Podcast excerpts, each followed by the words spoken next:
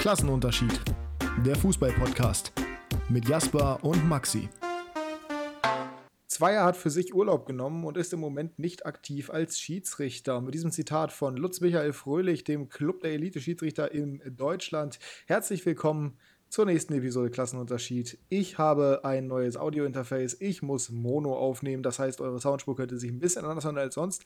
Das war schon mal sehr gutes Deutsch. Aber wer sich nicht anders anhört als sonst, ist äh, mein Kollege Jasper. Herzlich willkommen. Moin.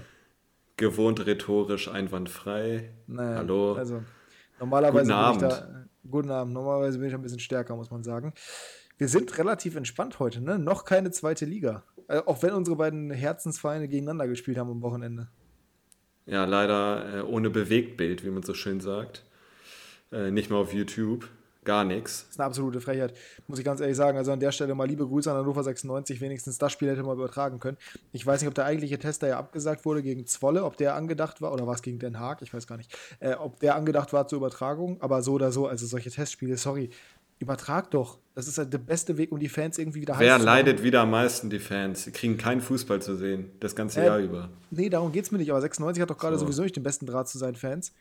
Da haben wir doch sowieso die Problematik, dass momentan das Stadion nicht voll ist, dass keiner so richtig Bock hat. Dann machst du doch wenigstens mit so einem Testspiel irgendwie heiß. Dann motivier sie doch mal ein bisschen. Aber das kann 96 und die Marketingabteilung sowieso nicht. Wir hatten das, glaube ich, letzte Episode das Thema. Heiko Rehbeck ist zu Östra gegangen. Hoffentlich wird es jetzt besser. Das sagt alles aus. Nee, das sah wirklich alles aus. Momentan sieht es noch nicht so richtig vielversprechend aus. Mal gucken. Ja, wie war dein Fußballwochenende, mein Lieber? Mein Fußballwochenende war relativ entspannt, weil keine zweite Liga. Das heißt, äh, mit weniger Emotionen dabei.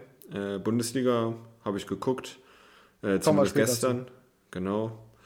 Äh, internationalen Fußball habe ich nicht geguckt dieses Wochenende. Aber du warst heute Ähm. verantwortlich für den Afrika Cup of Nations. Ja, ich sag mal so, nicht hauptverantwortlich, weil es ist ziemlich schief gegangen, deswegen ziehe ich die, mich da Deswegen- mal aus genau, der deswegen schön aus der Verantwortung raus. gezogen. Ja, besser ist das. Besser ist das. Aber Ähm, also dementsprechend. Es werden ja wahrscheinlich sehr entspannt. viele, es werden ja wahrscheinlich sehr viele OneFootball-User hier diesen Podcast hören, deswegen werden es viele bemerkt haben. Mehr Ja, möchte ich wenn ihr- dazu nicht sagen. Äh, und wenn ihr könnt gerne meinen Anwalt anrufen. Und wenn ihr noch nicht One Football habt, dann ladet es runter. Jasper ist nämlich richtig gut darin, seinen Arbeitgeber zu bewerben. Wenn ihr Aufzug fahrt, denkt immer an Kone. So, jetzt haben wir hier auch genug Werbung gemacht. Ähm, Ist ja, kostenlos. ich, ist, ist das an, beides, beides tatsächlich, in der Tat. Wir, ich, ich hätte übrigens gerne so einen, so einen Starter wie unsere Kollegen von 50 und deine Kollegen von 50 plus 2 immer mit. Äh, bei mir sitzt der Mann, der, finde ich jedes Mal wieder sehr witzig, muss ich sagen. Nico ist aber auch sehr kreativ, muss man sagen. Ja, Nico ist eine Laberbacke, aber das, hat, das haben wir ja gemeinsam. Also so gesehen könnte ich Da haben wir hier ja keinen, das ist schade. ja, eben, ich sag's ja. Ne? Also da muss man ja sagen, da wäre ich sicherlich prädestiniert für, aber ich glaube, Nico ist noch mal ein bisschen besser im sich dummes Zeug ausdenken. Ja, du redest halt immer mit Niveau. Da sieht man den Akademiker in dir. Irgendwie habe ich da so einen leicht sarkastischen Unterton gehört, aber ich weiß nicht, ob ich Nö. das richtig vernommen habe. Ja. Ich bin nie Besser schnippisch. Ja, niemals. Aber äh, Gott sei Dank wissen wir ja, dass wir auf sehr hohem, äh, ja, siehst du, da fehlt es nämlich, auf Genau. sehr ho hohem rhetorischen und lingualen Niveau reden. Ist es lingual? Ja, sicherlich. Egal. War eine Ähm, schöne Folge, ne? War eine Ach so. super Folge. Thema Schiedsrichter, Thema Felix Zweier. Was hältst du von der ganzen Ach ja. Also mir wird das viel zu, jetzt fehlt mir auch das Wort, ich sag mal hochgeblasen. Ich weiß nicht, ob es richtig ist, ich sag's einfach mal. Das Ähm, ist eher das, was du bei One Football gemacht hast, aber ist gut, ja. Ja, einfach mit voller Überzeugung irgendwas sagen. Ne? Ähm, so wie Felix Zweier. also nach dem Spiel habe ich im Strahl gekotzt, weil ich absolut für Dortmund war und mich benachteiligt, also mich in Anführungsstrichen benachteiligt gefühlt habe, als Nicht-Dortmund-Fan. ähm, Auch gut. aber ja. trotzdem, dass das immer noch ein Thema ist, ich verstehe es nicht. Ich meine, das war jetzt keine Fehlentscheidung wie Bremen gegen Schalke, sondern das waren einfach sehr unglückliche Entscheidungen gegen Dortmund, aber nicht mehr. Naja, aber es geht, ja, es geht ja im Endeffekt darum, dass die öffentliche Wahrnehmung halt, beziehungsweise dadurch, dass es das größte Spiel ist, was es in Deutschland gibt, dass dadurch halt logischerweise seine öffentliche Wahrnehmung sehr gelitten hat, dass er auch extrem angefeindet wurde, dass es dieses Interview von Bellingham gab, etc., etc., also dass es ihn mental mitnimmt, verstehe ich schon und dass er dann sagt, ich möchte nicht mehr weiter pfeifen, weiß ich nicht, ob das der richtige Ansatz ist, aber ich kann es irgendwo nachvollziehen, von daher, ja, es ist halt, ne? Ja, wobei, wenn ich glaube, wenn der heute Bochum gegen Wolfsburg gepfiffen hätte, ah, ich weiß nicht. Also, Ja, aber das ist ja- Mir ist das das Thema ja- zu groß. Ja, aber du musst ja auch sehen, das ist ja eigentlich nicht sein Niveau. Also wir müssen jetzt mal ganz ehrlich bleiben. Er ist ja eigentlich ein internationaler Schiedsrichter, ein Schiedsrichter von Rang, warum er immer das ist. Also ich, keiner weiß, warum er das ist, aber er ist es. Und dass du dann halt eben nicht, ja, degradiert werden möchtest und auch nicht auf niedrigerem Niveau plötzlich pfeifen möchtest, sondern Ja, aber der pfeift nicht ja nicht nur die pfeifst. Top-Spiele, oder? Aber schon der Top-Schiedsrichter in Deutschland. Also natürlich pfeift er nicht nur die Top-Spieler, aber er ist eher so jemand, der für die Top-Spieler angesetzt wird. Würde ich jetzt so sagen. Aber ich bin da auch zu wenig ehrlich gesagt drin, weil ich achte fast nie darauf, wer Schiedsrichter ist. Außer ich gucke das Spiel und äh, mir fällt da irgendwas auf. Aber so im Vorhinein sagen, boah, der Schiedsrichter ist das und das und das und das passiert dann in dem Spiel, das ist mir relativ egal, weil da halte ich nicht viel von. Ich merke mir meistens nur Robert Hartmann und äh, Christian Dingert. Mhm. Ich sage jetzt nicht warum, aber äh, das bleibt meistens haften. Äh, oder auf der positiven Seite Dennis Eitekin. Aber Genau, dann ist, dann ist genau der, bei dem ich immer sage, dem gucke ich auch gerne beim Schiedsrichter sein zu. Ich bin so generell der Meinung, dass du halt bei einem Schiedsrichter relativ gut rauslesen kannst während des Spiels, okay, er hat bisher so entschieden, dann wird er so machen. Aber das ändert sich von Spiel zu Spiel so extrem, dass mir ehrlich gesagt die Ansetzung völlig egal ist. Abgesehen von, wer war das nochmal? Tobias Schieler. Wenn Tobias Schieler 96 gepfiffen hat, habe ich permanent Kotzreiz gespürt und immer noch verspüre ich den. Dank dieser Inglorious-Geschichte damals mit dem verpfiffenen Hoffenheim-Spiel. Aber ist ein anderes Thema. Ja, das ist ein anderes Thema, aber ich finde auch wir als Laien, beziehungsweise wir kriegen ja nicht so mit, was die Schiedsrichter sagen auf dem Feld, aber man merkt schon, bei welchem Schiedsrichter es menschlich stimmt, also zwischenmenschlich zwischen Spieler und Schiedsrichter und wo nicht. Und äh, das zieht sich irgendwie bei vielen durch, im Positiven wie im Negativen. Finde ich zumindest. Ja, das ist wohl richtig. Würde ich, würde ich so zustimmen. Ja, dann Damit- ist ja gut. Damit Torhüter-Thema Thema abgehakt. Ich äh, habe da noch ein. Torhüter? Sehr gut. Damit habe ich mein eigenes Thema gespoilert, was als nächstes kommt. Damit Ach, das. Schiedsrichter-Thema abgehakt. und wir kommen zum nächsten Thema. Und zwar, bevor wir in unsere Kategorien gehen, würde ich dich gerne fragen. Es steht ja jetzt das Team of the Year an. Nicht nur in FIFA, sondern auch von der FIFA. Aber natürlich auch gerade in FIFA und es bewegt natürlich die FIFA-Szene. Und jetzt gerade wurden heute oder gestern die Torhüter, die nominierten Torhüter geleakt, in Anführungsstrichen. Also welche Keeper kommen ins Team of the Year, beziehungsweise welche stehen zur Wahl. Und da würde ich ganz gerne einfach mal deine Meinung zu hören, weil es, glaube ich, relativ kontrovers war. Ich kann dir schon mal eins sagen. Einer ist nicht dabei und das ist Manuel Neuer. Was hältst du, ohne zu wissen, wer sonst nominiert ist, davon? Ich halte generell mehr von Neuer als du, glaube ich, aber ich finde es okay, dass er nicht dabei ist. Also, Das ist er hat für mich keine, er hat für mich keine überragende Saison gespielt. Das ist eine Meinung, die so, ich sag mal, nicht so häufig da war. Sagen wir es einfach mal so. Ähm, schlicht und ergreifend, weil sehr viele, gerade Deutsche, logischerweise, sich beschwert haben, dass Manuel Neuer nicht nominiert wurde. Ähm, du sagst es gerade schon, er hat keine überragende Saison gespielt, auch Ja. international jetzt nicht so viel gerissen. Also, ich sag mal so, es gab Jahre, wo ich gesagt habe, boah, wenn du Neuer am Tor hinten hast, dann äh, hast du schon mal ein sehr, sehr sicheres Gefühl, dass wenn mal einer durchbricht durch die Viererkette, dass du dann immer noch einen Mann da hinten hast, der der neun von zehn Hochkarätern rettet, gefühlt. Und äh, das hatte ich dieses Jahr nicht das Gefühl. Also der hat nicht schlecht gespielt, aber er hat nicht überragend gespielt, Ich- dass ich er lese jetzt dir erst mal- zum besten ja, ich Torhüter. Ja, die Kontroverse, die Kon ja, Jasper, das, ist ja, das sind ja zwei verschiedene Paar Schuhe. Er ist nicht mal nominiert, darum geht es. Wie, Also, viel, er also wie viele Ja, sind da kommen wir jetzt gleich. Ja, da kommen wir jetzt gleich zu sieben. Und ich lese dir auch Oh. gleich die Namen vor. Aber nichtsdestotrotz, ich bin auch der Meinung, dass er es dieses Jahr nicht verdient hat, als Keeper gewählt zu werden. Aber die Kontroverse ist halt eher, dass er nicht nominiert wurde.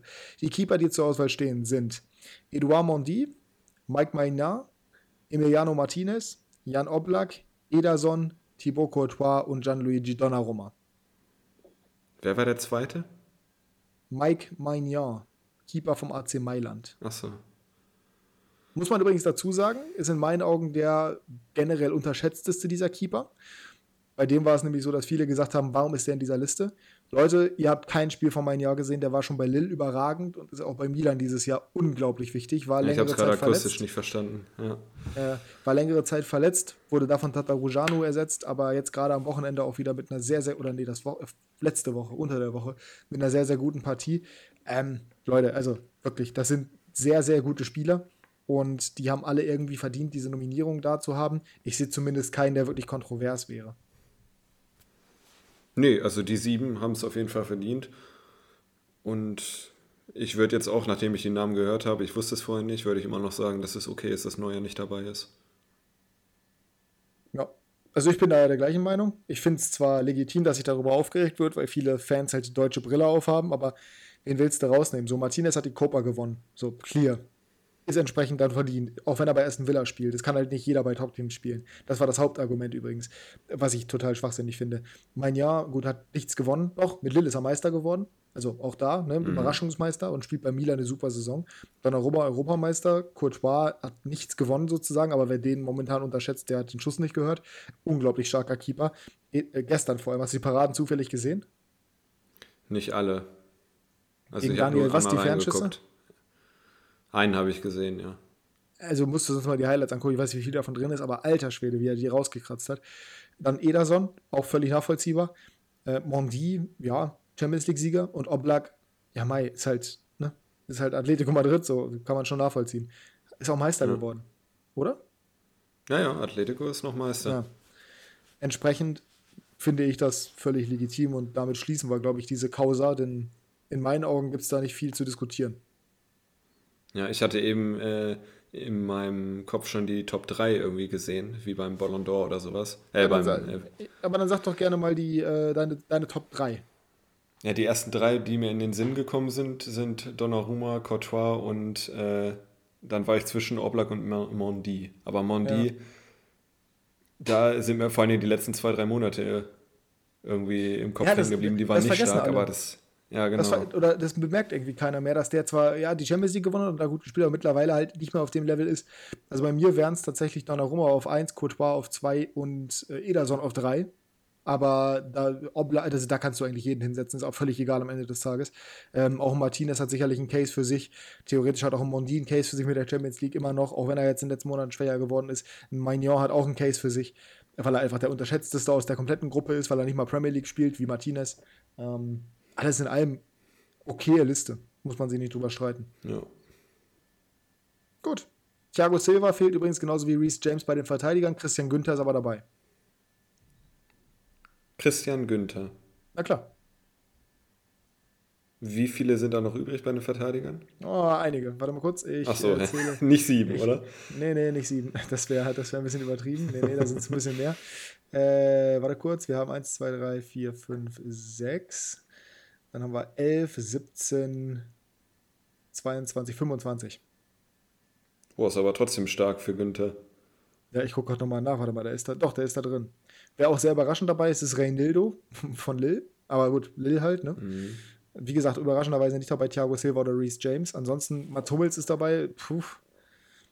Simon Kier ist dabei, aber gut, ne? ist allen klar warum. Ja. Romero ist dabei.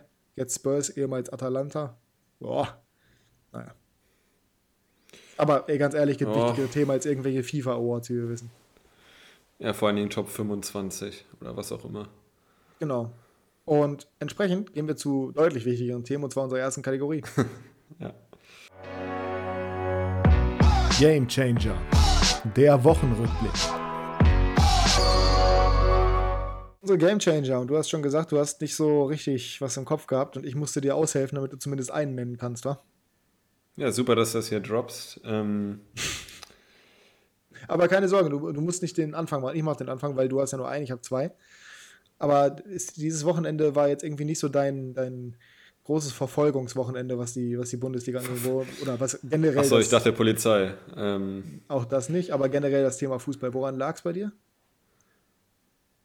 Erstens musste ich arbeiten und oh. äh, zweitens, ich habe Bundesliga. Du mit Fußball? Ich habe äh, jedes Bundesligaspiel am Freitag bzw. Samstag geguckt. Das nimmt auch schon viel Zeit in Anspruch. Also außerdem ähm, Premier League war ja nicht. Und spanische Liga, also Barca hat irgendwie zeitgleich mit irgendwem anders gespielt, wo ich auch unterwegs Barca, war. Also. Bei Barca würde ich jetzt auch abgesehen von Gavi keinen wirklichen Gamechanger reinwerfen und das war nicht so positiv. Ja, da hast du recht. Ähm, aber ich habe mir dann die Tabelle nochmal angeguckt und war dann doch relativ positiv gestimmt. Dann ist in Ordnung. Äh, ja, mach du mal. Ich würde sagen, ich fange an mit dem ersten Gamechanger und der ist gleich ein bisschen kontrovers, denn Er fand im Spiel statt zwischen Eintracht Frankfurt und Borussia Dortmund. Und nein, das ist nicht Raphael Santos Boré, wie der Mann übrigens ausgesprochen wird. Da ist ein Akzent auf dem Namen. Liebe Grüße an den Kickbase-Podcast an der Stelle. In erster Linie habe ich nicht erwartet, dass Dortmund dieses Spiel noch dreht. Und das hat vor allem mit einer Personalie meiner Meinung nach zusammengehangen. Jetzt darfst du raten, mit wem. Tipp: Er ist kein Norweger. Torgen Hazard. Falsch. Jude Bellingham. Richtig. Ah, Jude Bellingham ist so vorangegangen in diesem Spiel. Ich habe Hummels und Guerrero bei Kickbase, wozu wir später nochmal kommen. Ich habe mir dementsprechend erwartet, dass irgendjemand mal vorangeht. Aber es war die ganze Zeit Bellingham. Bellingham hat sich die Bälle geholt, Bellingham hat gekämpft, Bellingham hat ge getroffen. Vor allem auch nach der Flanke von Meunier oder Dahut. Ne, Meunier war es, ne? Meunier. Natürlich, den du bei Kickbase hast.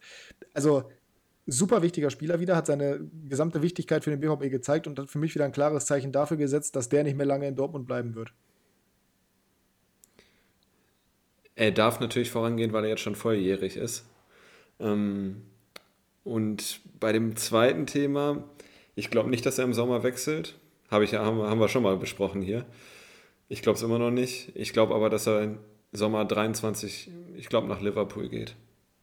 Ich glaube nicht, dass er nach Liverpool geht, aber das ist auch ein anderes Thema. Das ist ein bisschen zu tief jetzt mittlerweile schon drin. Das ist auch theoretisch einer für Real Madrid, sage ich mal so nebenbei bemerkt. Vielleicht auch für die Bayern, weiß ich aber nicht, je nachdem, wie die sich den Preis leisten können. Das ist halt Wahnsinn. Ich meine, der ist 18 Jahre alt und wirkt wirklich wie der Führungsspieler. Haaland war ja gar nicht zu sehen, eigentlich das gesamte Spiel über. Nur am Ende Nur aufgefallen mit Barca. Naja, Rauferei war das jetzt auch nicht wirklich. Also das naja, mit Hinteregger auch. Ja, aber hint, also ganz ehrlich, da hat er sich auch die beiden größten oder hellsten Leuchten auf der Kerze, was? auf der Kerze, auf der Torte ausgesucht. Also Hinteregger habe ich sowieso gefressen. So und Boré, was der da macht. Nach der Selke-Aussage, ja, ich auch. Habe ich, dir die, hab ich dir die Szene nochmal geschickt? Als Video? Nee, ne? Ja, aber ich habe es ja gesehen. Also wie der ihn erstmal umtritt, ist die erste Sache, aber er tritt, als er fällt. Also als er auf den Boden runtergeht, tritt er nochmal nach. Also eigentlich ist das eine rote Karte wenn du es dir genau anguckst. Und das ist halt so dumm, weil Boré eigentlich ein gutes Spiel offensiv gemacht hat und dann da so reinzugehen. Ich meine, es ist völlig legitim, dass Haaland zur Eckfahne geht. Der hat das auch gut gemacht. Der hat da nochmal seine ganze Klasse gezeigt, in meinen Augen, weil er sehr vorangegangen ist in der Szene dann und auch sehr gepusht hat. Aber, das, also, sorry, Boré, Junge, du bist 1,75 groß. Haaland frisst dich mit Haut und Haare, wenn er möchte. Auch rein qualitativ ja. gesehen. Und der hat ja noch viele Haare. Eben. Was hättest du von einer roten Karte gehalten? Nicht viel. Naja, abgesehen von persönlichem Interesse? Wenn du jetzt, du hast ja gesagt, du hast die Szene oft genug gesehen. Mhm. Dann hätte ich mehr davon gehalten, ja. Okay. Also wie gesagt, weil ich finde erstens, dass das Tackling selber ist gelb und dieses Nachtreten, also dieser zweite Tritt mit dieser Konfrontation dann noch, da kannst du schon rot geben. Finde ich okay. Haaland, ja. Äh, Haaland hat im Endeffekt nicht viel mehr gemacht als nur Kepasa gesagt und ein bisschen ne, nachgefragt. Gelb verwandt solltest du dir das auch sparen, aber das fand ich nicht gelbwürdig, muss ich sagen. Also es wurde sich viel über Haaland aufgeregt auf Twitter, aber es ist halt Twitter, aber von Haaland fand ich das jetzt nicht so schlimm. Nee, das, also es war natürlich auch eine aufgeheizte Stimmung, weil vorher das schon Haaland gegen Hinteregger war, unter anderem. Und Bellingham auch. Bellingham konnte ja gar nicht mehr einkriegen nach dem Schlusspfiff auch, ne? mit, aber boah, ich weiß gar nicht, mit wem das war. Tuta, genau. Die haben sich richtig in die Haare bekommen. Dass Tuta Brasilianer ist, ne? Lange nicht, lange nicht gewusst und ich finde es auch weiterhin sehr witzig, dass der Mann Tuta heißt. Aber gut. Äh, soll nicht sein richtiger Name. Ach so, na gut, okay. Die anderen Brasilianer, die irgendwie Dante oder, oder Breno oder sowas heißen, heißen ja Gott sei Dank alle wirklich so. Ähm, auch bei der Hinteregger-Aktion sehe ich übrigens die komplette Schuld bei Hinteregger. Ich sehe da überhaupt keinen Fehler von. Ja, ja auf jeden Fall. das ist, weiß ich nicht. Der also schubst ihn halt mega, ne? Ja, es wurde halt sehr viel, völlig übertrieben auch. Es wurde sehr viel darüber berichtet, dass Haaland halt eben Fraud war in dem Spiel. Also er hat nicht viel gezeigt spielerisch, aber in den beiden Szenen, so, was hat er dann falsch gemacht? Gar nichts. Also verstehe ich nicht so ganz. Ja, naja. Über die Außenmikrofone hat man ja noch ein paar Wörter mitbekommen, aber das ist typischer Trash-Talk. Also. Naja, klar. Aber es ist halt ein typischer, typischer ähm, Fußball-Twitter, muss man dazu sagen. Das ist nicht unbedingt der, der schönste Raum, auf dem man sich bewegen kann. Eigentlich musste das ganze Wochenende Twitter schließen. Deswegen habe ich auch keinen Twitter-Account. Ja, sei froh, weil da wirklich, also ich habe da viel Nützliches und da sind auch geile Szenen. Es gab dieses Wochenende zum Beispiel ein Video von einem kleinen Pinguin, der, ähm, ich schicke dir das nachher mal, der auf einer Eisscholle, beziehungsweise. Ich habe es gesehen bei Instagram. So, genau. Und dieses Video wurde halt unterlegt einfach mit dem äh, Tor, mit dem Commentary von Agueros Tor gegen QPR.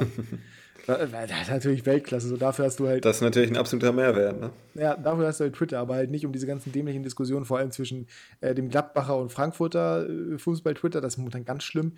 Hertha war auch wieder sehr wild. Liebe Grüße an Olli an dieser Stelle, meinen mein treuesten äh, Zuschauer, Zuhörer auch.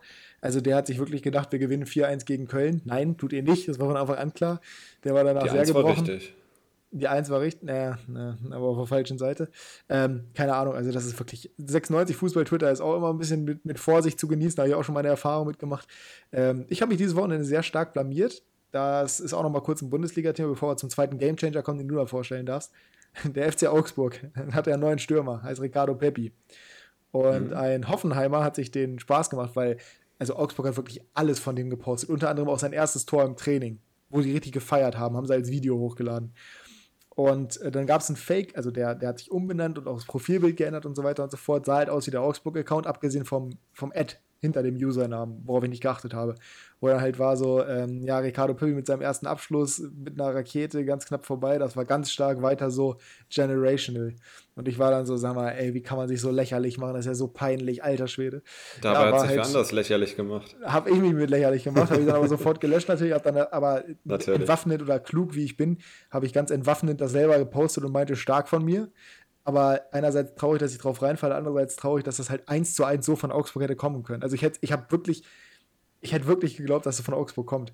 Ich habe gar nicht drüber nachgedacht, dass es nicht so sein könnte. Und das ist schon ein klares Zeichen, dass beim FCA in der Social Media Abteilung dringend was passieren muss. Das stimmt, also der Hype-Train, der da losgefahren ist, der, das war eher ein Express. Völlig unverhältnismäßig. Und das, das Schlimme ist, ich finde Peppy halt ganz cool. Ich habe den in der MLS schon geguckt und ich, den, ich kenne den Namen dementsprechend schon. Aber ach, das ist so schade, weil der hat jetzt so einen schweren Stand in Deutschland. Naja, seinem Verein. Er hat sich Augsburg selber Dank. eingebrockt. Naja, er, ja, aber ihm. Augsburg hat es ihm eingebaut. Er hat gar nichts ja, ja. gemacht. Abgesehen davon, dass er gesagt hat, Augsburg ist ein aufstrebender Verein, bis sie dann von Hoffenheim eingeschult wurden. So. Äh, Ilas Bebu könnte man übrigens auch als Gamechanger bezeichnen, ne? Nach Rückstand zwei Tore zum 2-1, aber habe ich gar nicht auf meiner Liste tatsächlich drauf. Mein MVP-Tipp. Dein MVP-Tipp ist es nicht geworden, ist einer von meinen geworden, kommen wir später zu. Aber Ilas Comeback to Hannover. Ich habe übrigens am Wochenende mit Ivar Fossum geschrieben. Ich habe ihn fast überzeugt, nach Hannover zurückzukommen, glaube ich. Also Mensch, zumindest. Da wissen wir ja, wenn es soweit ist, wer. An wem es gelegen Also, die ganz ehrlich, ich glaube, der, glaub, der, weiß, dass ich sein größter Fan bin und war. Und äh, wenn er einen Grund hat, nach Hannover zurückzukommen, abgesehen vom Sportlichen, was ehrlich gesagt kein richtiger Grund für ihn sein wird, dann bin ich das, glaube ich. Bin ich Come to Bremen. Mhm, wenn er das macht, dann ja. Äh, ne, ich habe gerade die Bushido-Doku geguckt. Dann du kennst ein paar Leute die Hannoveraner Clans. Nee, ich kenne keine Leute, aber ich weiß auch nicht, ob es Clans sind oder. Oh Gott, ganz, ganz schwieriges Thema. Schnell weg davon. Zweiter Gamechanger, deine Aufgabe jetzt hier. Komm, wen habe ich dir überlassen?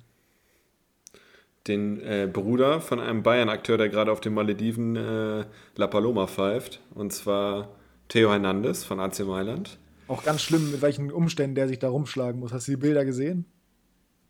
Nein. Aber ich mal, weiß, wie die Malediven mal. aussehen. Also. Ja, nicht nur, nicht nur die Malediven, also auch, also schrecklich, der Arme. Ich weiß auch, wie die Freundin aussieht.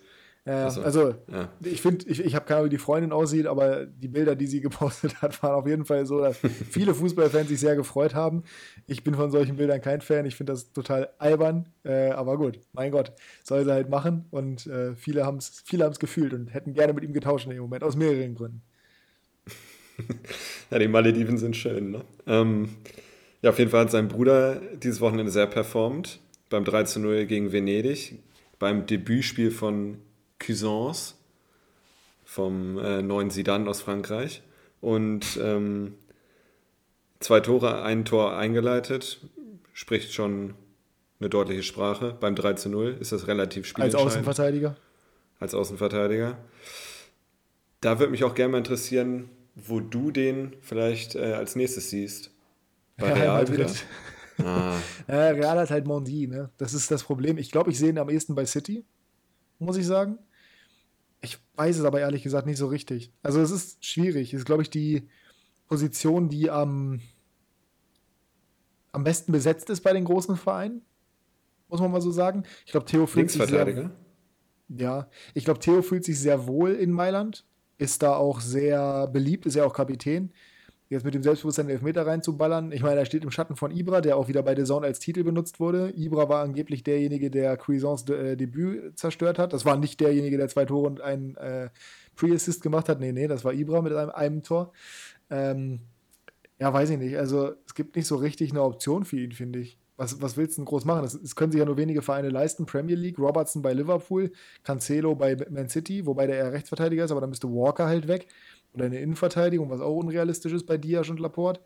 Dann United ist mit Shaw ja zufrieden, soweit. Und ich glaube nicht, dass er zu United gehen wird. Spurs kannst du vergessen, Arsenal kannst du vergessen. Chelsea hat Chilwell, haben sie auch viel Geld für bezahlt. So, dann weiß ich nicht. Spanien also er wird nicht zu Atletico oder zu, ähm, zu Barca gehen, da, bleibe, da bleibt nur Madrid. Also ich kann mir auch gut vorstellen, dass er erstmal da bleibt. Realistisch betrachtet wahrscheinlich am ehesten, wenn dann zu PSG, weil die haben halt keinen Weltklasse-Linksverteidiger, aber Nuno Mendes könnte das werden, deswegen mal gucken. Mhm. Mir ist gerade in den Kopf gekommen, wie heißt das Event? Der Event, sorry, das ist der richtige Artikel von der WWE damals, wo alle im Ring standen und der, der letzte, der übrig bleibt. Royal Rumble, ne?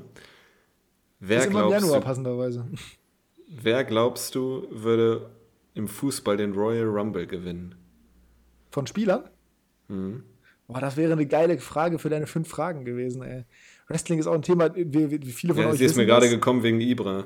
Ja, ja, viele von euch wissen das und Jasper und ich haben, glaube ich, auch hier schon mal drüber gesprochen. Wir beide ehemalige WWE-Fans. Ich glaube noch ein bisschen more recently, also ein bisschen weniger lang her?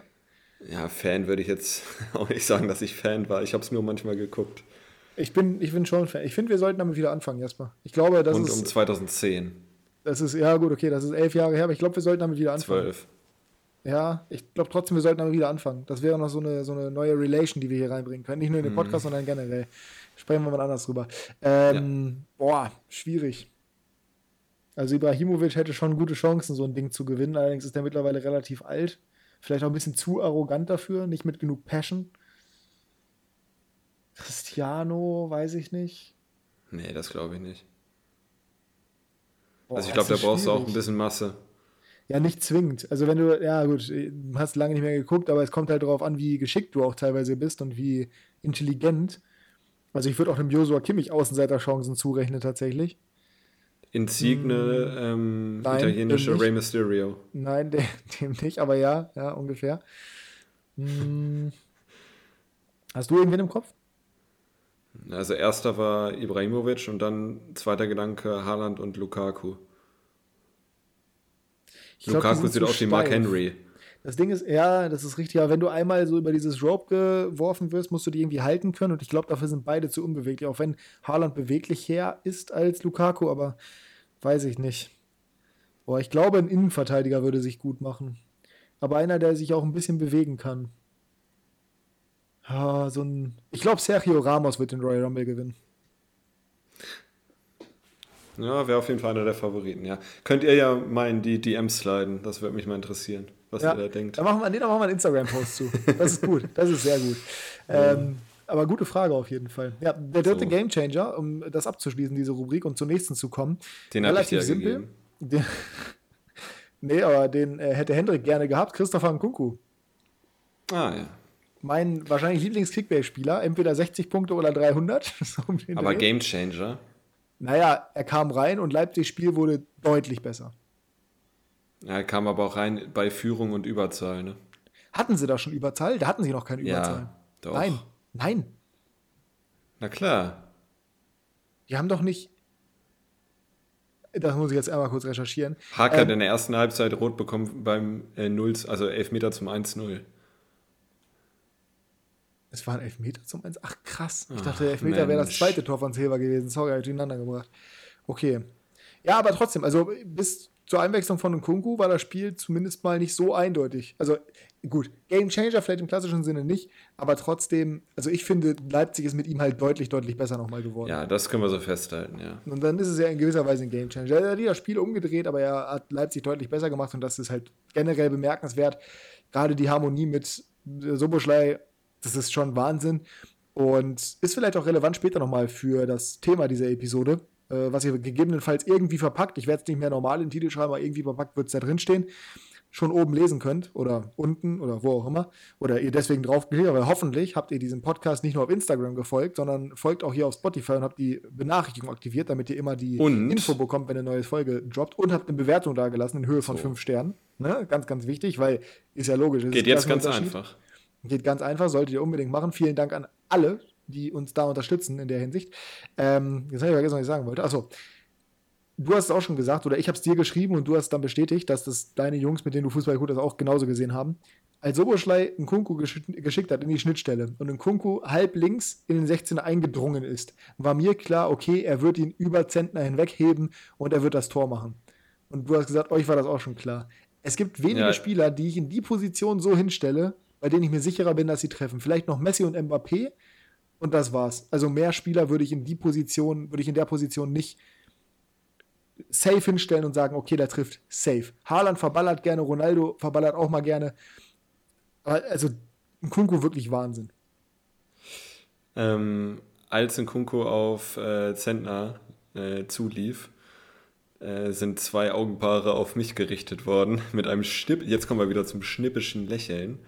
Ähm, weil es hat sich wieder durchgezogen, dass ich mich die ganze Zeit beschwert habe, dass äh, David Raum, da kommen wir gleich zu, ich will nicht zu viel sagen, aber zwei Augenpaare haben, haben sich auf mich gerichtet und ich habe dann einen ja, ich will nicht sagen, einen komisch klingenden Laut ab, auf, äh, abgegeben. Ich kann es mir genau ähm, vorstellen. ja, aber das war auch vor dem Frankfurt-Spiel, da kommen wir gleich in der Kickbase-Kategorie äh, nochmal zu. Ja. Aber Was ja, ich gebe dir recht, also ein Kunkel schon super Abschlussspieler. Aber warum war denn der, warum war denn der Blick schnippisch? Also warum auf dich bezogen? Weil du hast ihn ja nun mal nicht. Nee, aber es war so nach dem Motto, äh, also ein Kumpel von mir hat gesagt, okay, ich kann hier drei Knöpfe vor mir liegen haben, wie beim Nippelboard von TV Total. Nip, ähm, Knopf 1 ist, den Spieler hat Didete. Knopf 2 ist, den Spieler hatte ich mal, den hat jetzt Didete. Und äh, Knopf 3 ist, äh, was war der dritte Knopf? Den Spieler habe ich irgendwie vor einer Woche verkauft oder sowas. Ja, Und dann, ja. naja. War auf jeden Fall ein witziger Nachmittag für dich. Naja, gut, mhm. sind wir damit durch. Äh, wir kommen zur nächsten Kategorie, nachdem wir schon wieder eine halbe Stunde babbeln. Ab geht's. Quickfire. Gott sei Dank ist ja der USP dieser Kategorie, dass wir relativ schnell durch sind. Jasper, hast du deine Fragen vorbereitet? Dann darfst du loslegen. Ich habe wie immer alles top vorbereitet und würde dann jetzt gleich starten. Ich habe nur zwei Sekunden schenken wollen, weil ich mein äh, Handy entsperren musste. Ja, hat man nicht gemerkt, keine Sorge. Gut, danke. Ähm, Frage 1. Dein Lieblingsfortbewegungsmittel nach dem Auto? Meine Füße. Ah, gute Antwort. Nee, weiß ich nicht. Ich glaube. Ja, meine Füße. Ja, nee, ja. Ich, also ich fahre keine. Es gibt Flugzeug. Flugzeug oder meine Füße. Es gibt keine oh ja, Strecke. Die bodenständige. Ja, sorry, aber es gibt, es gibt keine Zugstrecke, die ich freiwillig nicht mit dem Auto fahren würde. Ich liebe es, Auto zu fahren. Und ich hasse es, Zug zu fahren. Und ich laufe auch gern. Letztes Jahr gehe ich viel spazieren. Dementsprechend, meine Füße habe ich auf jeden Fall lieben gewonnen, seitdem ich mit meiner Achso, Freundin Flugzeug war nicht privat gemeint, sondern. Äh nee, nee, nee, nee, nee. Achso, okay. Aber seitdem ich ähm, seit ungefähr drei Wochen permanent spazieren gehe, bin ich schon Fan von meinen Füßen, muss ich sagen. Siehst du, dann haben wir doch eine Gemeinsamkeit. Ähm, welcher Spieler aus der Bundesliga hat dich diese Saison bislang am meisten enttäuscht?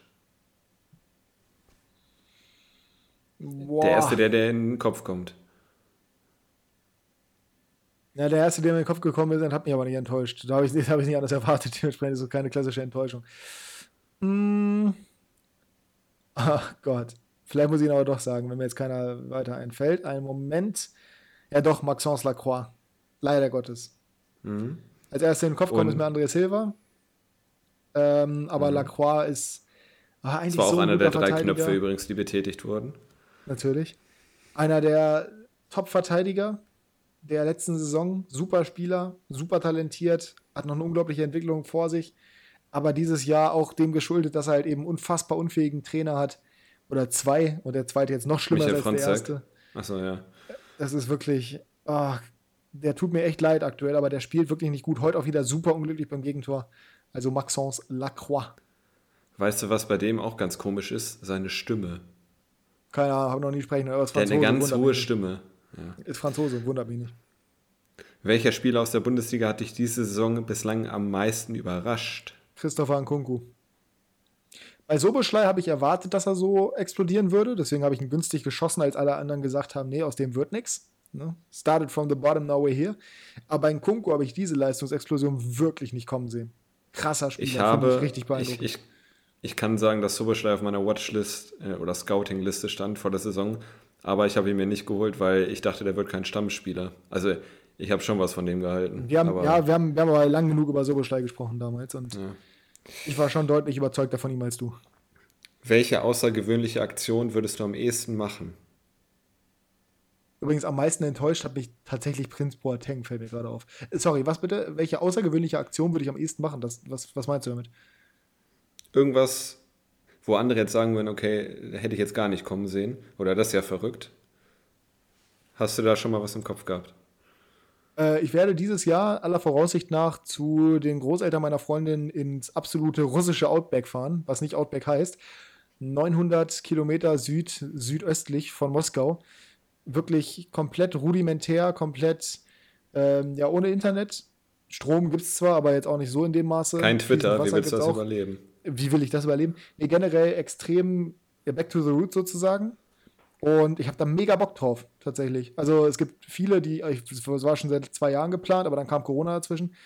Und es gab viele, die damals gesagt haben, als ich das erzählt habe, was, warum? Oh Gott, das wäre ja gar nichts für mich. Ich finde das geil. Ich habe da irgendwie richtig Bock drauf. Mal so richtig so auf die, auf die Grundfeste zurückzukommen, zumal ich halt noch kein Russisch kann und da halt wirklich auch nur Russisch gesprochen wird und auch kein Englisch oder irgendwas, das ist halt nicht Moskau, sondern Provinz. Da habe ich richtig Bock drauf, mal so richtig, ja, mal so richtig ausgesetzt zu sein. Gleichzeitig halt das Russisch zu lernen und andererseits halt mal komplett anders zu leben, als man es gewöhnt ist, weil ich war ja auch noch nie in solchen Umständen, in Anführungsstrichen. Die ähm, 900 Kilometer auf der Karte drauf. sind wahrscheinlich äh, eine Fingerkuppe auf der Landkarte, ne? Ungefähr, ja. ja. Je nach Finger. Aber, ja, je nach Finger. Ähm, nee, ist schon, schon, schon eine Ecke weg, aber ganz witzig, wenn man da so, ist zwar Quickfire, ich weiß, aber trotzdem, wenn man da so guckt, die Region da, ähm, ich habe nicht geahnt, wie groß die ist. Ich habe die Stadt gesehen, dachte mir, ja, wird so groß sein wie Hildesheim. Äh, nee. Hildesheim äh, ist immer der Maßstab. Hildesheim ist der Maßstab. Ist halt zehnmal so groß wie Hildesheim und die Oblast hat irgendwie so viele Einwohner wie äh, Niedersachsen. Und das, wo Russland bekanntermaßen relativ dünn besiedelt ist gerade im ländlichen Raum. Ähm, ja, war schon ziemlich beeindruckend, das mal so vor Augen geführt zu bekommen. Aber gut, äh, ist ein anderes Thema. Auf jeden Fall das. Ich bin jetzt nicht so der Bungee-Jumper, ich bin auch nicht unbedingt der, der Fallschirmspringer oder sonst was, aber ich weiß auch nicht, ob du auf irgendwie sowas ausgezielt hast. Nee, das ist ja deine Antwort, ne? Also irgendwas Außergewöhnliches. Das will, ich, das will ich jetzt von dir, das will ich jetzt von dir beantwortet haben. Was ist was bei dir? Entweder Ranger-Ausbildung in Afrika oder so, ähm, im das Regenwald war übrigens äthiopisches Blut. So. Hört euch mal äh, von der schwarzen Akte irgendwie die dritte Folge an Dschungel. Deswegen möchte Jasper da gerne hin. nee, ich möchte das dann betreut machen, nicht alleine. Ich bin ja tatsächlich jemand, also da, ich habe da sofort gerade daran gedacht, einen Tauchschein. Ich habe aber gerade wieder einen Film gesehen. Äh, 42 Meters Down oder sowas. Ich bin. Ah, das habe ich auch mal gesehen. Ich habe unglaubliche Angst vor Tiefe und vor Tauchen und vor offenem Wasser. Das Thema hat man, glaube ich, schon mal. Also Höhenangst ist ja eigentlich die Angst davor, dass, dass du einfach da runterspringen könntest. Und die Angst vor Tiefe ist halt vor allem auf dem Weltraum. Ich habe heute noch mal mit meiner Freundin Interstellar geguckt, passenderweise. Da geht es ja Gott sei Dank gar nicht um Wurmlöcher und schwarze Löcher und Tiefe oder irgendwas. Ähm, ich ich finde es mega faszinierend, aber es macht mir unglaubliche Angst und das Meer genauso. Ich finde die Tiefsee unglaublich spannend, aber ich, Gottes Willen, im offenen Meer zu sein, zu wissen, unter mir geht es irgendwie 5000 Meter runter. Brrr, Ganz schlimm. Weißt du, wer auch Angst vor Tiefe hat? Der Kader vom FC Bayern am Freitag. So, so und damit fünf. zur letzten Frage. Das ist ein Quickfire. Äh, ganz schnell. Also, ähm, entweder oder. Mavropanos ah. oder Schlotterbeck diese Saison? Schlotterbeck. Benzema oder Lewandowski? Benzema. Flecken oder Sommer? Flecken. Gut. Danke. Boah. Ich glaube, alle drei Antworten absolut unpopular. ja, Deswegen, ich habe ich hab extra, ja, hab extra ein paar Minuten überlegt, um wirklich enge Duelle zu machen. Ja, hast du gut gemacht. Props. Und damit äh, bitte ich dich, fünf extrem ausgeklügelte Fragen an mich jetzt zu stellen, bitte. Ja. Wenn du das Angebot bekommen würdest, eine Business-Idee mit mir umzusetzen, würdest du Ja oder Nein sagen? Nein. Nein. ist, ein anderes, ist ein anderes Thema, aber ist keine meiner Fragen. Aber äh, stay tuned.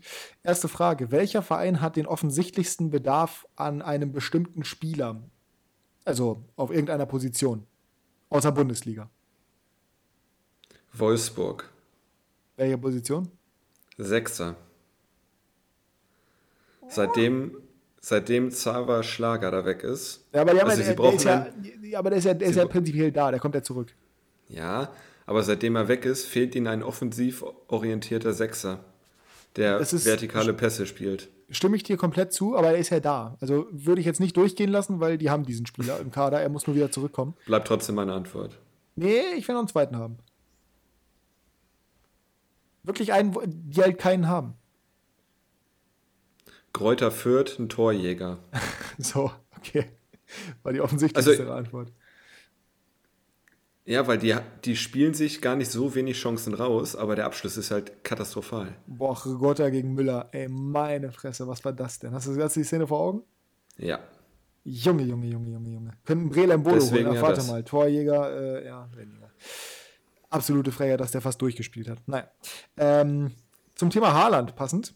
Nachtreten, in welcher Form auch immer, sei es jetzt beim Zweikampf oder sei es jetzt irgendwie verbal oder sportliches Fair Play. Was ist eher so dein Typ? Fair An Spieler, nicht du, nicht du selber, sondern welchen Spielertypen so. findest du besser? Das ist. Das mache ich nicht an dieser Komponente fest. Äh, mir Also geht's ich- aber darauf bezogen. Ja, dann eher fair. Okay. Goodie. Nächste Frage. Welches ist die für dich optimale Stadiongröße, in Anführungsstrichen? Also, ja, nee, ist, glaube ich, relativ selbsterklärend. Ähm, irgendwo zwischen 50 und 60.000, wenn es voll ist. naja, es geht schon um ausverkauftes Haus auch, ne? Also, geht wirklich um die Größe Also- des Stadions. So. Ja, ich sage zwischen 50 und 60. Hast du ein Beispielstadion? Ähm, ja, ich, also ich kenne ein paar Stadien, die wirklich eine gute Stimmung haben, also zumindest über den Fernseher. Wir sind hier in einem Fußball-Podcast, das kennen alle von uns. Also jetzt zum Beispiel das Hannover Stadion mit 49.000, finde ich, hat eine super Größe, äh, weil die Stadien, die über 60.000 haben, da verliert sich auch oft. Ja, Äh, also es sei bei mir, bei mir wäre es tatsächlich die gleiche Antwort gewesen. Bei mir wäre es als Beispiele gewesen HDI Arena beziehungsweise, keine Ahnung, wie es mittlerweile heißt, Deutsche Bank Park, Waldstadion, auf jeden Fall Frankfurt. Ähm, das wären so die beiden Stadien gewesen, die optimal von der Kapazität her sind. Ja, Meinung genau. Gladbach, ich weiß nicht, wie viel Gladbach hat. Ja, Ähm. auch ungefähr so. Ja, aber das hatte ich auch im Kopf eben. Aber das, Und, das Stadion ist äh, einfach geil. Aber dann hast du auch so Stadien wie Hertha zum Beispiel, was sowieso katastrophal ist. Ja, für Stimmung ist halt- zumindest. Naja. Ähm, und das, also ich meine, da sind zwar mehr Leute drin, wenn es ausverkauft ist, aber du merkst es nicht so richtig. Und das ist ja sowieso nie Deswegen. ausverkauft. Äh, Borussia Ja, aber jetzt zum Beispiel 46.000 Zuschauer. DFB-Pokalfinale. Ja, das, toll. Herzlichen Glückwunsch. Äh, einmal im Ja. Jahr. 46.000 Borussia Park. Okay. Ja, dann würde ich korrigieren auf 45 bis 60.000. Deine drei größten Wünsche fürs Fußballjahr 2022. Platz 1, Werder steigt auf. Platz 2, FC Bayern wird nicht Meister. Platz 3, Barcelona qualifiziert sich für die Champions League. Sehr gut. Also FC Barcelona, nicht Espanyol.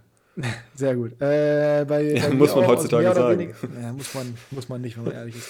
Aus fast gegebenem Anlass bei mir. Ich habe noch mal so ein bisschen nachgedacht über deine momentane Einrichtungskrise bzw. Phase, die du da durchlebst mit deinen ganzen Pflanzen und so was. Und bei mir auch so ein bisschen. Das ist ja durch den Umzug gerade passiert. Wenn du ein Farbschema hast, in Anführungsstrichen, in dem du deine Wohn- Wohnung einrichten würdest, welches Farbschema wäre das? Als Tipp oder als Hinweis, bei uns in der Wohnung ist es sehr weiß und beige. Ich bin extrem schlecht in, im Erkennen, ob sich Farben beißen Weiß oder ich. nicht. Ähm, deswegen, ich mag gerne helle Wohnungen. Also zum Beispiel gibt es auch? Wohnungen, zum Beispiel gibt es auch Wohnungen mit äh, braunen Fenstern oder sowas. Das macht schon dunkler, das mag ich nicht so. Also auf jeden Fall weiße Fensterrahmen und all das. Alles, was ein bisschen Licht spendet oder äh, Helligkeit. Helligkeit. Ja. Und sonst grau mag ich gerne. Das ist jetzt ein bisschen widersprüchlich, aber grau zum Beispiel Sofa oder sowas. Ich habe ja auch ein graues Sofa. Ich musste, ich glaube, ich, also du warst tatsächlich noch nicht hier, seit wir hier in dieser Wohnung sind. Du warst allgemein noch nie bei mir zu Hause.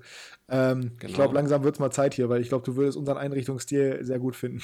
Weil du beschreibst gerade unseren Einrichtungsstil. Ich bin tatsächlich relativ gut in dem, was du gerade gesagt hast, was du gar nicht kannst. Das liegt aber auch daran, dass ich mit meiner Freundin zusammen bin. Bevor ich mit meiner Freundin zusammen war, wusste ich auch nicht, wie man Farben kombiniert oder irgendwas. Seitdem ich mit ihr zusammen bin, ist das komplett anders. Und seitdem habe ich auch Ich kann mich nur daran erinnern, äh, Shoutout an Leo als ich in der 11. Klasse äh, mal in den Deutsch-LK kam und hatte ein graues Oberteil an und eine graue Hose.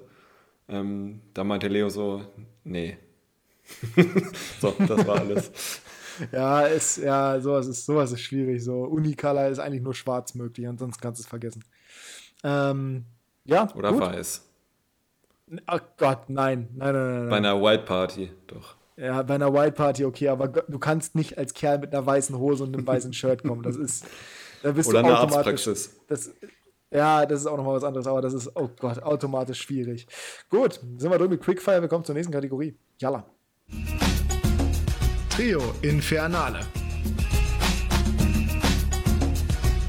So, ihr habt es nicht mitbekommen, aber Jasper hat gerade wirklich gelogen wie ein Weltmeister. Und dementsprechend sind wir bei der nächsten Kategorie. Ich bin gespannt, inwiefern er da lügen wird. Denn von wem Meine stammt Meine Nase ist länger als die von Thomas Müller und Slatan zusammen.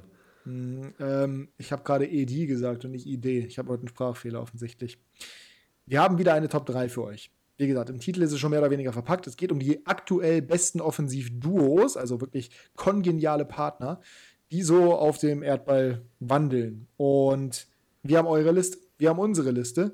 Wir gehen das Ganze wieder von Platz 3 nach Platz 1 hoch und um keine Zeit zu verlieren, weil wir schon wieder relativ lange dabei sind, 48 Minuten, auch wenn wir ja bekanntermaßen lange reden sollen, aber wir nehmen ja Son Samstag, Sonntag, oh Gottes Willen, Sonntagabend. Jetzt muss ich ja auch noch hier äh, Schluck auf verhindern. Egal. Wir haben spät, wir müssen uns ranhalten. Dein Platz 3. Mein Platz 3, ich kann das auch mit Scorer-Punkten manifestieren. Super, ich nicht. Ähm, so. Äh, mein Platz 3 sind, du kannst dir sogar einen Spieler aussuchen, weil es sind drei Spieler eigentlich mit 43 Scorern. Ich habe jetzt Mané und Salah genommen. Kannst aber auch Jota und Salah nehmen, weil äh, Jota gar nicht mal so viel schlechter ist als Mané, würde ich sagen, aktuell. Ich ähm, kenne nur Diogo Jota, aber ja, von mir aus. Ähm, ja, den kannst du auch nehmen. Äh, auf jeden Fall 43 Scorer diese Saison, also Mané und Salah jetzt zusammen. Und mit wie, wie, äh, Jota. Wie heißt, der, wie, wie, heißt der, wie heißt der Ägypter? Mohamed Salah? Ja, nicht Salah, sondern Salah. Hm. Mit SZ. Ich, also ja, du sagst auch nicht Soundeinstellung oder doch? Liebe Grüße an den äh, Schwarze Akte Podcast. Oh Gott, ja. Oder liebe Grüße an Trimax, weil der stimmt mir da auf jeden Fall zu. Und, liebe, und nicht liebe Grüße an Unsympathisch TV. Naja. Ja, äh, genau. Also, ja, von mir aus äh, Sala und, und Jota. Also, du hast jetzt Jota ausgewählt. Gut. 43 Scorerpunkte diese Saison zusammen. Ich kann dir nur sagen, dass ich diese Saison Mané verhältnismäßig underwhelming finde. Dementsprechend ja.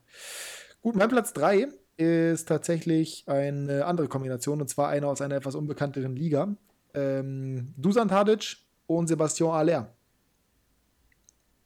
Ja, also, was die auch in der Champions League fabriziert haben, à la Bonheur.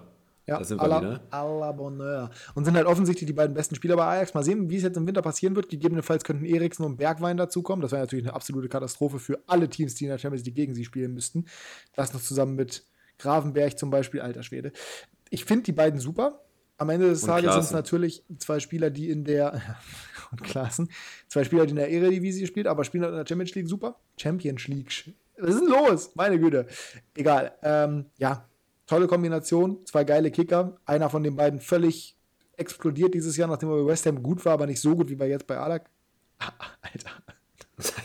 es ist wirklich es ist spät. Nach 23 Uhr ist hier komplett Land unter. Ich, ich fasse mich kurz. Rhetorisch. Dujan, Dujan Tadic und Sebastian Aller. Und bei euch übrigens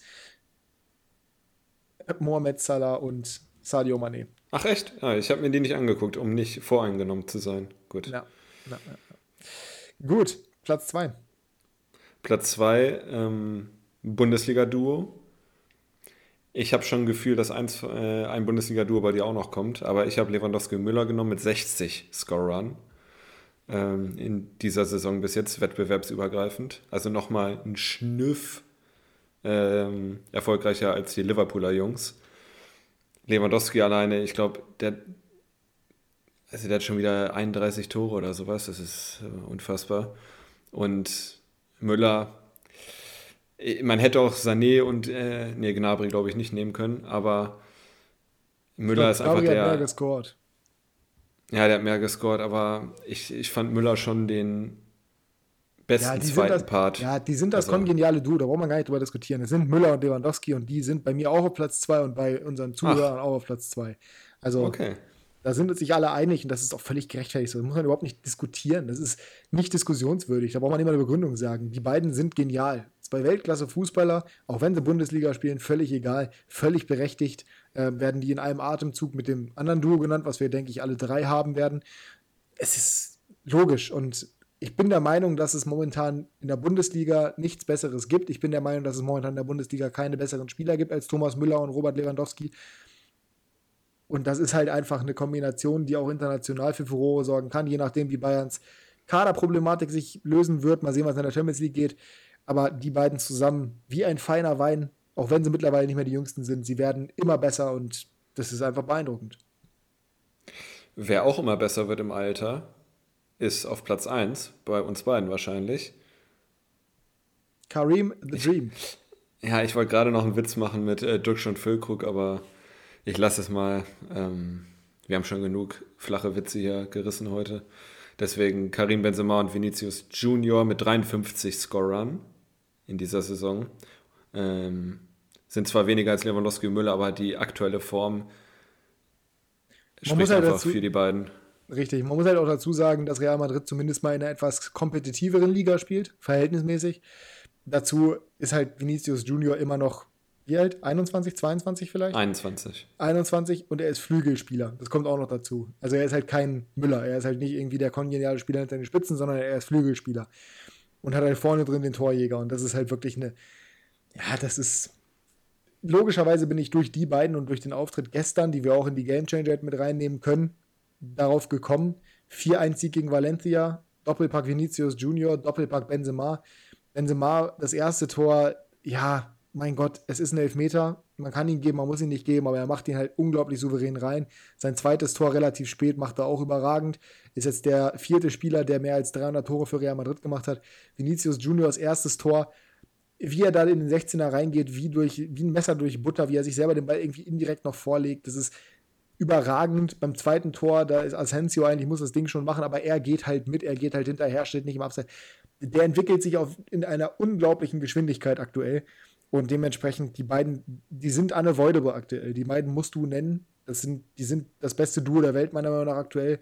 Vor allem, weil sie sich vorher gehasst haben gefühlt. Benzema konnte Vinicius ja offensichtlich nicht leiden, so nach seinen Gestiken und sowas zu urteilen. Und mittlerweile halt einfach unfassbar zusammen. Ja, Platz 1. Und das auch verdient. Ich habe noch ein paar Honorable Mentions. Willst du sie hören? Bitte. Auch genannt von den Zuhörern und Zuhörerinnen, allerdings andererseits auch von mir so ein bisschen. Äh, Soboschlei und Kungu wurde mehrfach genannt, gerade nach diesem Wochenende nachvollziehbar.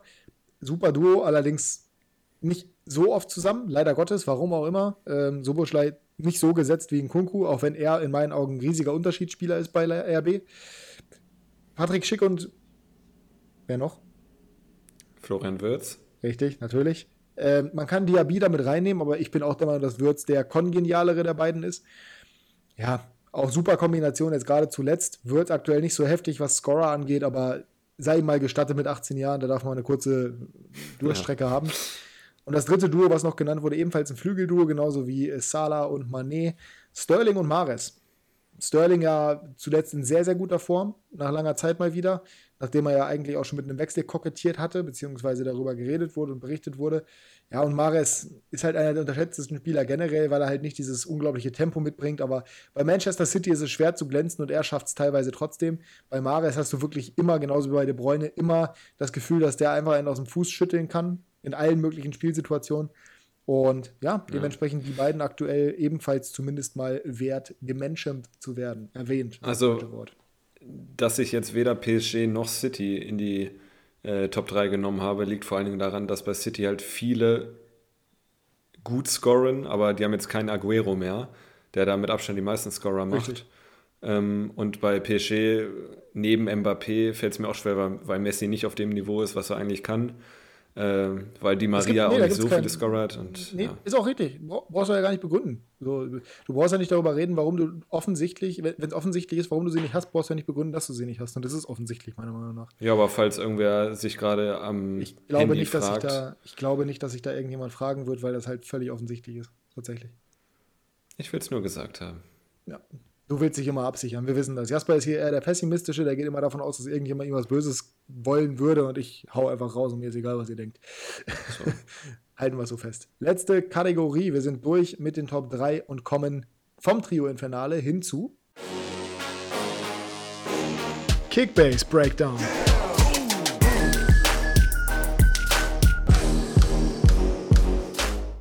Unseren Kickbase Breakdown, wie ihr es gerade gehört habt, Ach Leute, ich möchte direkt erstmal ein Zitat vorlesen, was mir gerade das Herz gebrochen hat. Vor zwei Stunden wurde es ähm, gepostet im Kicker. Wo es denn nun anzusetzen gelte, wurde der niederländische Sturmhühne gefragt, den ich in meinem Kickbase-Team habe. Das steht da nicht, aber ich möchte dazu sagen. Nach sekundenlanger Ratlosigkeit stammelte der auf dem Platz ins Stocken geratene Knipser sechs Saisontore. Sorry, ich weiß es nicht. Ja, ich sag dir, was das Problem ist, wo, an, wo, es anzusetzen gilt. Und er ist so nett und sagt es nicht, aber es muss ein neuer Trainer her. Florian Kofeld verhindert, dass mein Weghorst viele Punkte macht. Es ist eine Frechheit. Wie kann er nur? Der schlechteste Bundesliga-Trainer to this date. Liebe Grüße nach Berlin. Ja, äh, ohne Witz, Taifun Korkut ist zwei Ligen über Florian Kofeld. Ich, ist, ja, ich weiß, du bist Bremer und so, aber Florian Kofeld ist eine einzige Katastrophe. Hat ja, das, äh, das negiere ich nicht, aber dass äh, Taifun Korkut zwei Klassen über irgendjemanden ist, tut weh zu zumindest hören. Mal, ja, aber hat zumindest mal positive Leistungen gebracht bei, bei Stuttgart eine gewisse Zeit lang, bei Hannover eine gewisse Zeit lang. Natürlich jeweils verbrannte Erde hinterlassen, aber sorry, Florian Kofeld ist halt einfach eine absolute Bratwurst. Von daher, ja. Naja, ähm, drei Punkte hat mein Weghorst gemacht. Hm, mehr als Anton Stach für mich. Mhm. Na gut, da wurde aber relativ früh ausgewechselt, ne? Nee. Echt nicht? Nee. Oh. Hupsi. Nee. Gut, aber gut, Mainz hat auch ordentlich aufs Maul bekommen. Ja, der Spieltag war bei mir gekennzeichnet dadurch, dass Upamecano, Sané und auch Schlotti ausgefallen sind. Schlotti kam zu spät, den konnte ich gar nicht mehr rausnehmen. Hat aber auch keinen Ersatz mehr für ihn. Mhm, Tyram der auch nicht gespielt hat. Ich wusste das zwar, aber auch für ihn hatte ich keinen Ersatz. Wir haben ja eine Kaderbegrenzung von 15, dementsprechend war mein Kader erschöpft. Son Just habe ich zwar, aber bei dem war auch klar, dass er nicht spielen würde. Tyram zumindest noch eingewechselt, Siegbonus mitgenommen, wie man es gegen Bayern erwarten konnte. Ist ja Gladbach. Mhm. Äh, Wechhaus mit drei überragenden Punkten. Danach wird es besser. Äh, wie sieht es bei dir so im unteren punktuellen Feld aus? Stach minus 6. Ah, ja. Er hat durchgespielt. Ähm, Marc Flecken 0, hat Corona. Wie Schlotti? Und ja. ab, ja, und dann Hinteregger 65. Ach, tatsächlich. Ja, bei mir ist tatsächlich als nächstes Mitchell Bakker auch mit 65. Ich bin ganz froh, dass ich den zumindest von denen auch weggesneakt habe. Ähm, ich hätte zwar erwartet, dass Leverkusen gewinnt, aber wie das halt meistens so ist gegen Union, und wir haben ja auch getippt, den Spieltag in der letzten, nee, in der letzten Folge haben wir es nicht gemacht, aber wir haben den Spieltag auf jeden Fall getippt. Naja, was willst du machen? Ähm, ja, mir tut, also Bakker tut mir überhaupt nicht weh, weil den wollte ich auf jeden Fall verkaufen, aber ich habe dir einen Deal gegeben oder ja, da kommen wir gleich einen Deal gemacht. Das ist ja, ja, da kommen wir gleich ins eigene zu. Fleisch geschnitten. Danach kommt bei mir übrigens Florian Würz mit 75, äh, Stefan Ortega mit 102, dem auch schon wieder ein gehaltener Schuss aberkannt wurde. Natürlich, wie man es halt kennt. Bei mir gehen die Punkte immer nur nach unten. Mhm. Dann kommt Rafael Guerrero 122. Dann äh, kommt der angesprochene Maxim Leitsch 136 für 2,5 Millionen von Jasper gekauft. Liebe Grüße nochmal an der Stelle. 138 Mats Hummels und dann natürlich die beiden Topstars des Spieltags, die beiden besten Spieler generell dieses Wochenende bei Kickbase. Beide in meinem Kader, Christopher Nkunku 294 und Dominik Soboschlei 332 Punkte. Da sieht man übrigens auch, weil Soboschlei hatte nur zwei Scorer, Nkunku hatte drei. Ähm, Soboschlei trotzdem halt so unglaublich wichtig für das Spiel von Leipzig, es ist Wahnsinn. Aber er hat auch durchgespielt, ne? Fast. Warum, warum hat, warte mal ganz kurz, warum hat Soboschlei Tor Stürmer bekommen? Soboschlei ist kein Stürmer. Keine Ahnung, das ist, äh, wird so gewertet, wie die realtaktische Aufstellung gewählt ist. Also nicht, wie er bei Kick, äh, Kickbase im Team aussieht.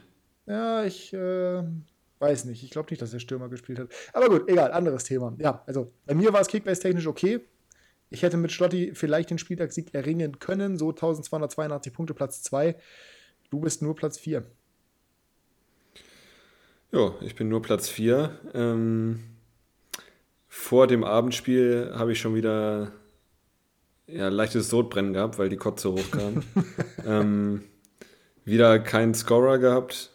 Äh, na gut, Thomas Müller hat am Freitag eine Vorlage gehabt, aber sonst war da wieder nichts dabei. Kramaric, wieder kein Scorer.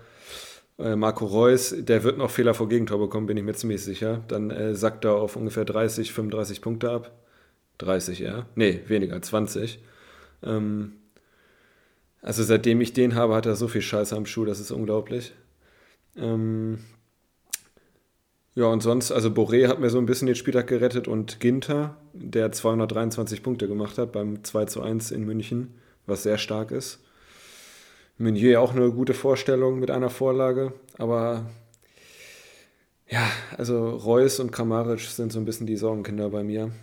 Die halten nicht das, was ich mir versprochen habe. Kramaric habe ich schon sehr lange. Reus habe ich jetzt seit vier Spielen, glaube ich, und da hat er, glaube ich, einmal einen grünen Balken gehabt, also 100 Punkte. Und auch Minus schon mal. Also es ist irgendwie, nee, nicht so ganz, nicht so ganz welche, meine welche Saison. Welche Lehren werden daraus gezogen für das nächste Wochenende? Nicht viel, weil ich, also es sei denn, irgendeiner kommt noch auf den Markt, der interessant ist, aber es ist sehr wenig auf dem Markt, was attraktiv ist. Ja. Wir wollen ja hier so ein bisschen einen Mehrwert bieten, richtig? Für unsere Zuhörer und Zuhörerinnen. Wir überlegen übrigens, wie wir diese Kickbase-Kategorie ein bisschen, äh, ja. überlegen, wie wir diese Kickbase-Kategorie für euch ein bisschen aufwerten können. Deswegen gucken wir jetzt einfach nochmal kurz auf den nächsten Spieltag weil es immer schön in der Retroperspektive zu sagen, wie es gelaufen ist, aber vor allem auf den nächsten Spieltag bezogen. Du hast 40 Millionen auf dem Konto, kannst nichts damit anfangen, weil kein Spieler verfügbar ist. Aber wir haben. Danke, dass das Drops äh, 2.0. Achso, was habe ich denn noch gedroppt? Äh, dass äh, du mir den Gamechanger gegeben hast. Ach, das ist noch nicht so dramatisch. Ähm, mhm. Wir haben ein paar interessante Matchups. Und da ist natürlich die Frage, auf wen könnte man jetzt gehen diese Woche? Wir haben unter anderem das Spiel, auf das man immer gucken muss, das Spiel von, von Fürth. Auswärts auch vor allem in Bielefeld.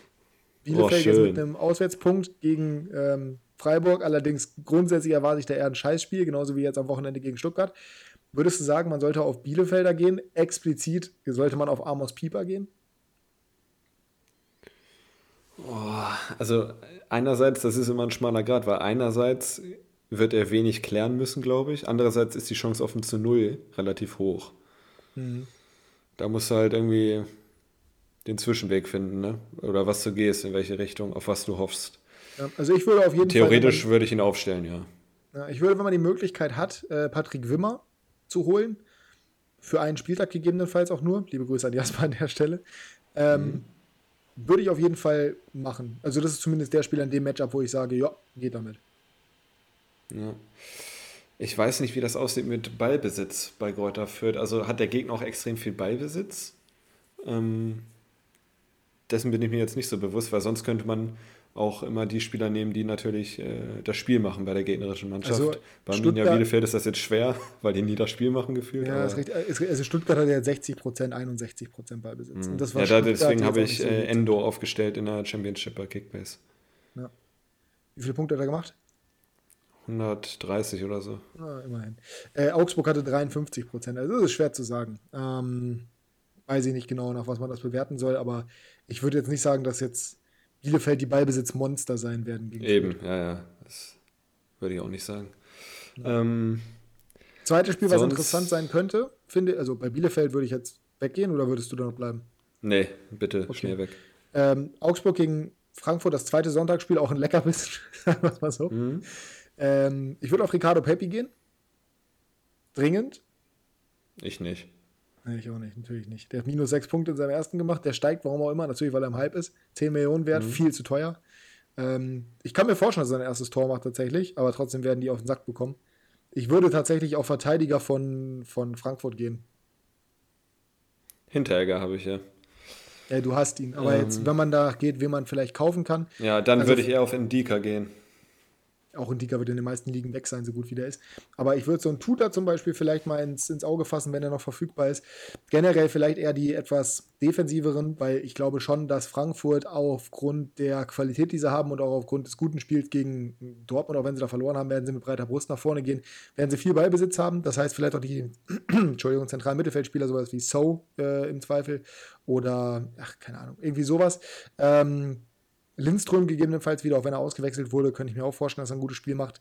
Ich würde nicht zwingend auf die Offensiven gehen von Frankfurt. Ich weiß, du bist Boré-Besitzer, aber würde ich vermeiden.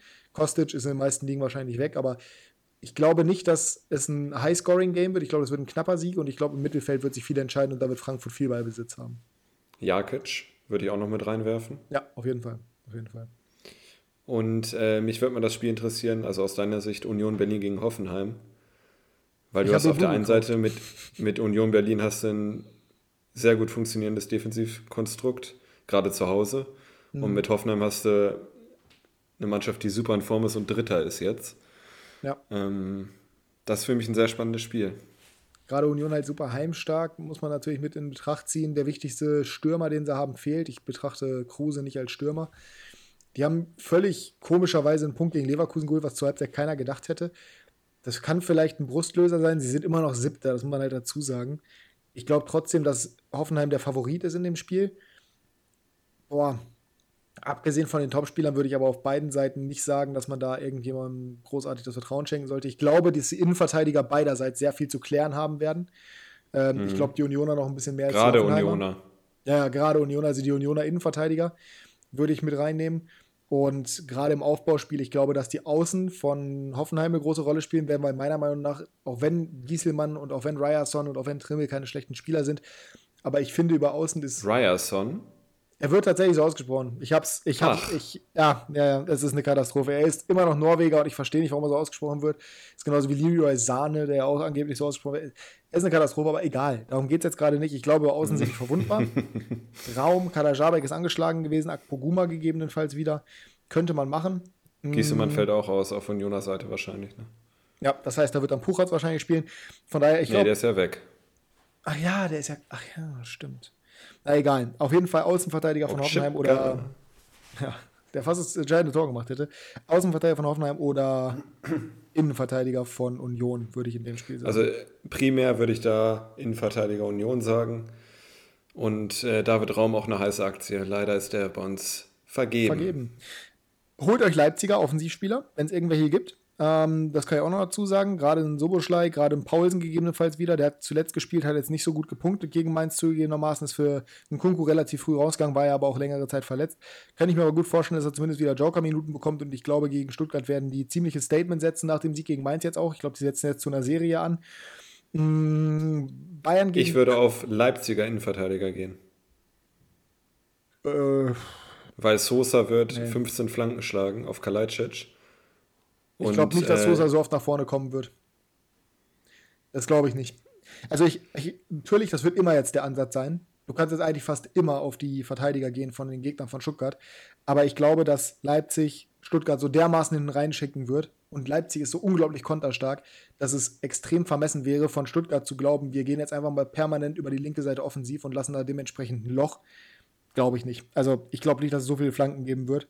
Ähm, nee, würde ich, würd ich nicht machen. Würde ich nicht empfehlen. Also generell Leipziger Innenverteidiger, ja, weil die zu Null spielen werden, meiner Meinung nach, oder es nicht unwahrscheinlich ist. Aber die waren jetzt auch gegen Fürth so schwach offensiv, auch wenn ab und zu mal eine Flanke durchgerutscht ist, würde ich nicht, würde ich nie unterschreiben.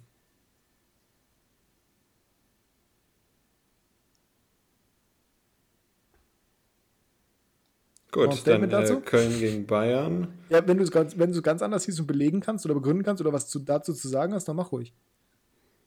Nö, ich glaube nur, dass Sosa trotzdem viele Schlanken, äh, Flanken schlagen wird. Auch wenn er hinten viel zu tun haben wird.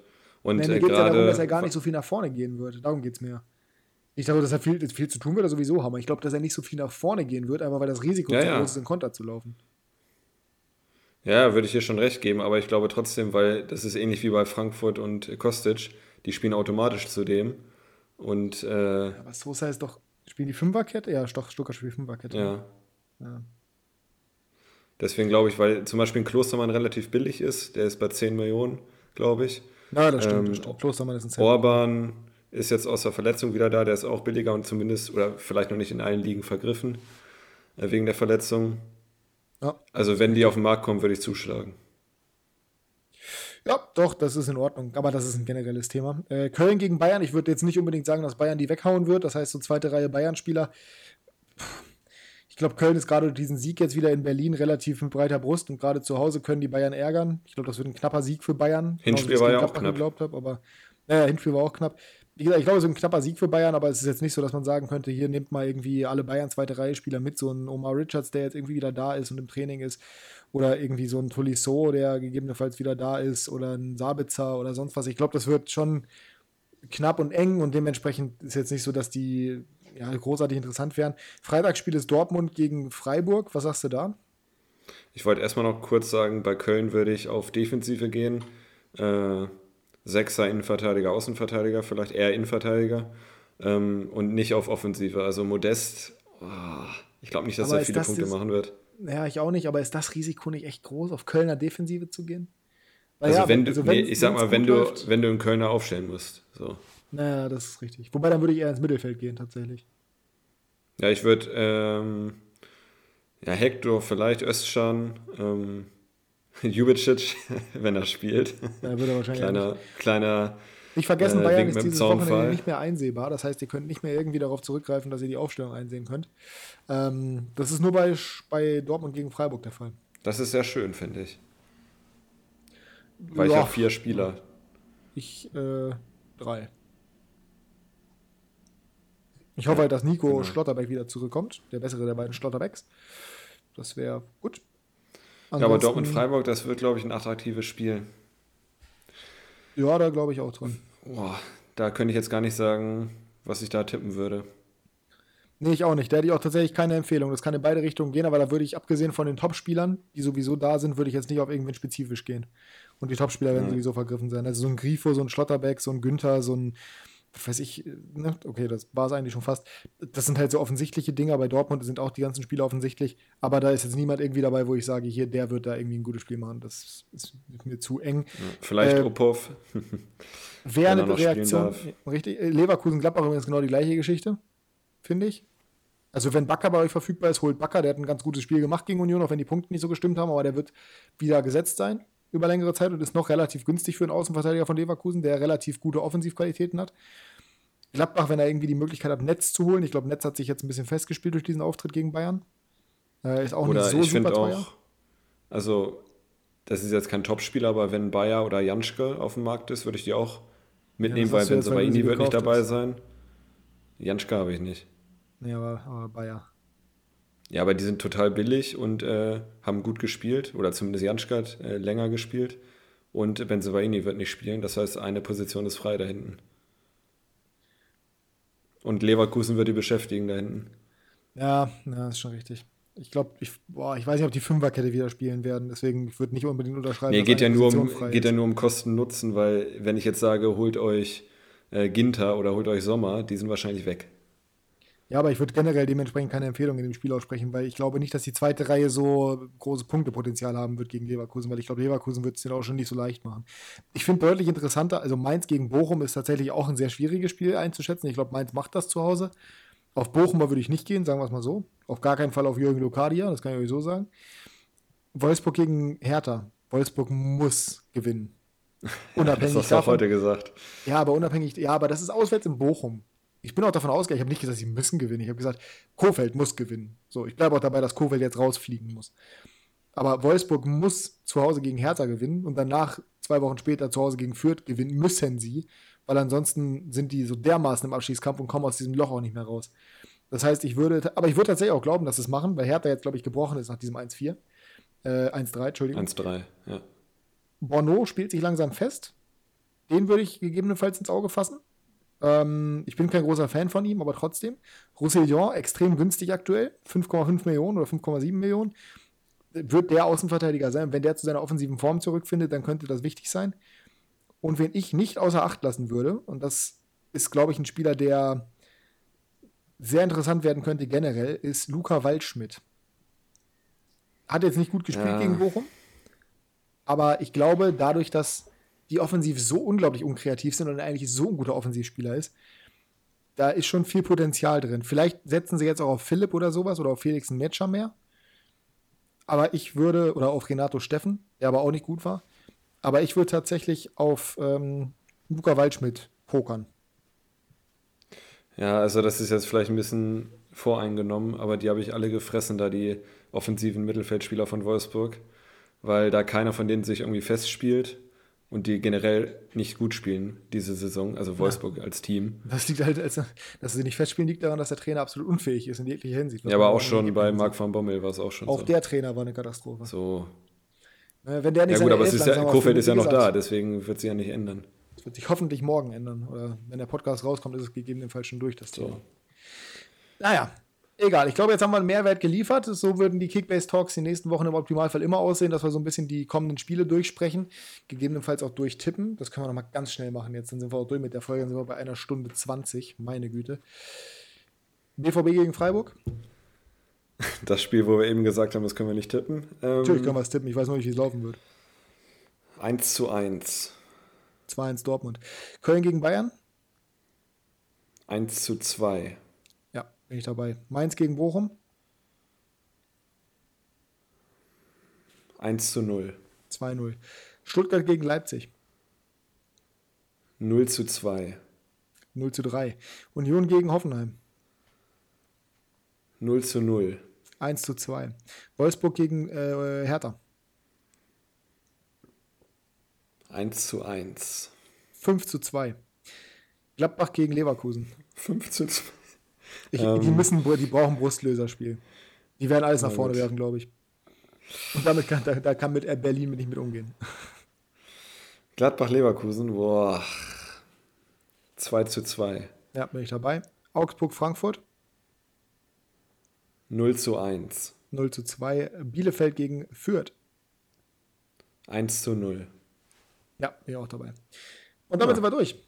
Das soll es gewesen sein von dieser Episode Klassenunterschied. Wir hoffen, euch hat es gefallen. Wie gesagt, folgt uns gerne auf Instagram, folgt uns gerne hier auf Spotify, aktiviert die Glocke und lasst uns eine Bewertung da. Wir würden uns tierisch darüber freuen. Nicht vergessen, auf Instagram vor allem vorbeizuschauen, um uns eben reinzuschreiben.